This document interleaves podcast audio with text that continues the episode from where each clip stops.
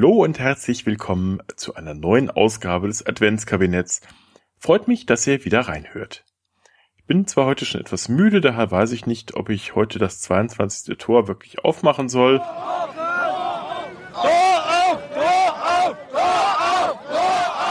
Ist ja gut, ich komme ja schon. So, zufrieden. Will ich doch hoffen. Sind ja auch noch zwei Folgen übrig. Heute Blumen und Striptease. Wir nähern uns langsam aber allmählich Weihnachten. Ein Fest der Besinnlichkeit, der Familie und, na, muss es sagen, des Konsums. Bekanntlich sind ja alle Feste irgendwie von Konzernen erdacht worden, damit wir mehr konsumieren, oder sie haben da irgendwo immerhin ihre Finger darin.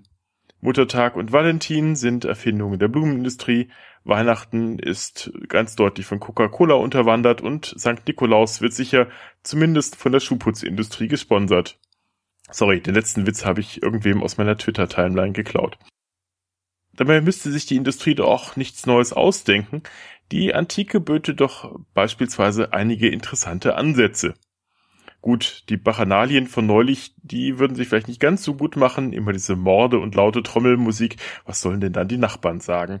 Aber wie wär's denn beispielsweise mit dem Fest der Flora, den Floralien, die in Rom jährlich sechs Tage lang, so ungefähr, zwischen dem 28. und dem 3. Mai stattfanden?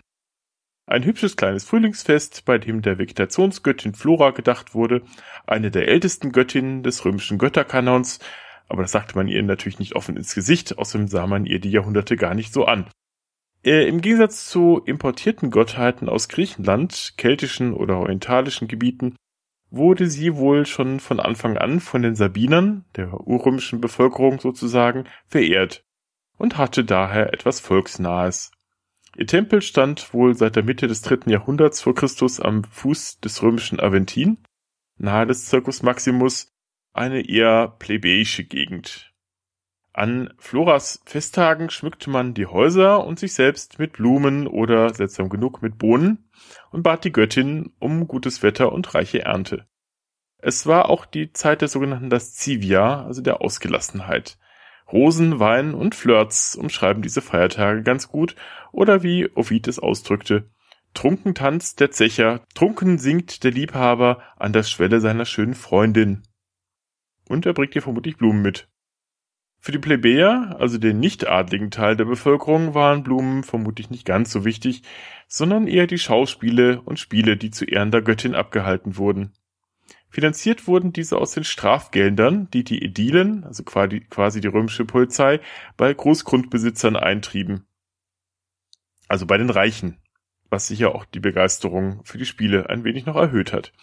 In der Arena wurden Tierhatzen abgehalten, wo im Gegensatz zu den sonst üblichen Tierkämpfen auf Großwild und Raubtiere nur Hasen, Ziegen und Rehe gejagt wurden.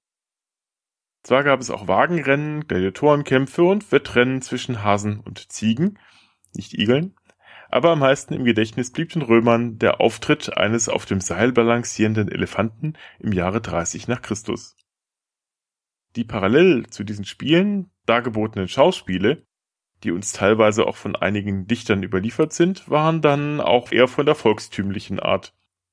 Gezeigt wurden derbe, obszöne Komödien, gern auch mit deftigen Ausdrücken und Handlungen gespickt, doch der unbestrittene Höhepunkt war mit Sicherheit der letzte Tag der Floralien, an dem statt Schauspielern Prostituierte auf der Bühne standen und lautstark von den Anwesenden, die da auch schon ein paar Tage durchgefeiert hatten, lautstark zum Striptease aufgefordert wurden.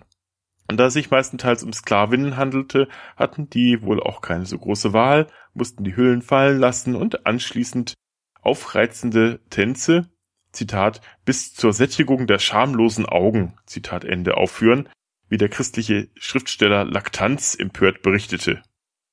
Auch ein schöner Name, Laktanz.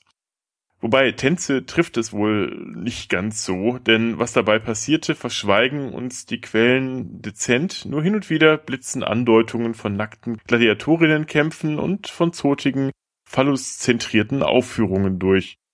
Selbst Ovid hält sich mit der Beschreibung zurück und berichtet nur lapidar von den üblichen ausgelassenen Scherzen. Moralisten waren diese Schauspiele, ja das ganze Fest ein Dorn im Auge. Schon im Jahr 180 vor Christus wurden die Feiern verboten, da man sie für Superstitio erachtete, also Aberglauben oder fehlgeleitete religiöse Verehrung. Doch Göttin Flora zeigte es den Römern selbst, was sie von diesem Verbot hielt und überzog das Land mit Hagelsturm und Dauerregen.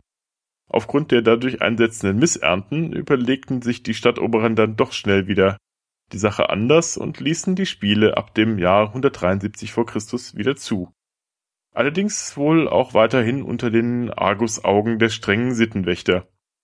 So verirrte sich auch einmal der jüngere Cato in eins dieser Schauspiele, nein, nicht der mit dem Ausspruch, dass man Karthago zerstören müsste, das war Cato der Ältere, der kommt sicher später auch nochmal dran.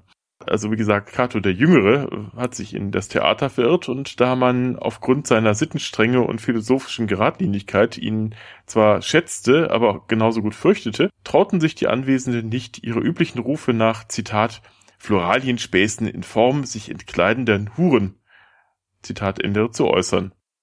Es blieb also verdächtig still im Theaterrund, bis sich Cato bei seinem Begleiter erkundigte, was denn hier eigentlich los sei. Und nachdem der es ihm erklärte, beschloss Cato, nicht mehr länger die Spaßbremse zu sein und eilte unter trusendem Applaus den Ausgang zu. Die Menge war nun froh, dass der Spaß weitergehen konnte. So behauptet es jedenfalls die Anekdote, die aber schon Zeitgenossen stark anzweifelten. So etwa der Satirendichter Martial, der vermutet, Cato habe hier seine eigene Show inszeniert. Er schrieb, Warum bist du denn, gestrenger Cato, überhaupt ins Theater gekommen? Oder warst du nur deshalb dort, um wieder fortzugehen?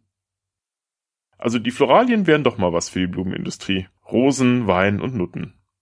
Denkbar wären auch die Rosalien, ein Fest ursprünglich im Mai, das auch mit Rosen, aber auch mit anderen Blumen wie Narzissen und Veilchen zu tun hatte und insbesondere auch mit Wein. Und da es auch ein Fest der Venus war, denn Venus ist ja nicht nur die Göttin der Liebe, als auch die der Gärten, traten auch hier Prostituierte auf. Das ganze Fest ist allerdings ein bisschen düsterer geraten, denn man gedachte an diesen Tagen auch der Toten, deren Gräber man mit Rosen und Blumenkränzen schmückte, und zwar in solchem Ausmaß, dass man riesige Rosenfelder vor den Toren Roms anlegte, um den Bedarf decken zu können. Aber selbst der wurde nicht immer gedeckt, wie ein Brief aus der Kaiserzeit belegt. Dort beschwichtigt ein Händler eine offenbar etwas enttäuschte Mutter einer Braut, dass sie nicht genug an Blumen geliefert bekommen hat und sie wird dann entschädigt durch die Lieferung von 4000 statt 2000 Narzissen. Da sieht man mal die Dimensionen dieses Blumenbedarfs. Selbst die Soldaten, die ja irgendwo zwischen Ausschweifung und Tod standen, schmückten an diesem Tag ihre Feldzeichen mit Blumen also quasi Make Love, Not War. Und selbst in der frühchristlichen Zeit dekoriert man an diesen Tagen die Gräber der Märtyrer mit Rosen. Der Einsatz von Prostituierten hatte da allerdings schon merklich nachgelassen. Solltet ihr, liebe Floristen, also den Vorschlag des Wiederaufblühenlassens äh, dieser Feiertage aufnehmen, würde ich mich im Gegenzug dazu natürlich sehr über Letterspenden zur Finanzierung dieses Podcasts freuen. Vielleicht weniger der Nachahmung zu empfehlen sind die Mitte bis Ende April stattfindenden Feiertage der Cerealien. Und nein, ich denke mir das gerade nicht aus. Nichts gegen die Verehrung der Göttin des Getreides, Ceres, demnach auch Cerealien, aber die Riten äh, waren wohl etwas für meinen Geschmack zu archaisch. So gehörten da zwar Zirkusspiele und Wagenrennen unter anderem dazu, aber auch der Brauch, Füchse zu fangen und diese dann mit brennenden Fackeln an den Schwänzen im Circus Maximus wieder laufen zu lassen, bis sie verbrannt waren. Warum auch immer. Da würde wohl nicht einmal Kellogg oder Fackelmann als Hauptsponsor zu gewinnen sein. Und damit wieder Danke fürs Zuhören. Bis morgen. Euer Butler.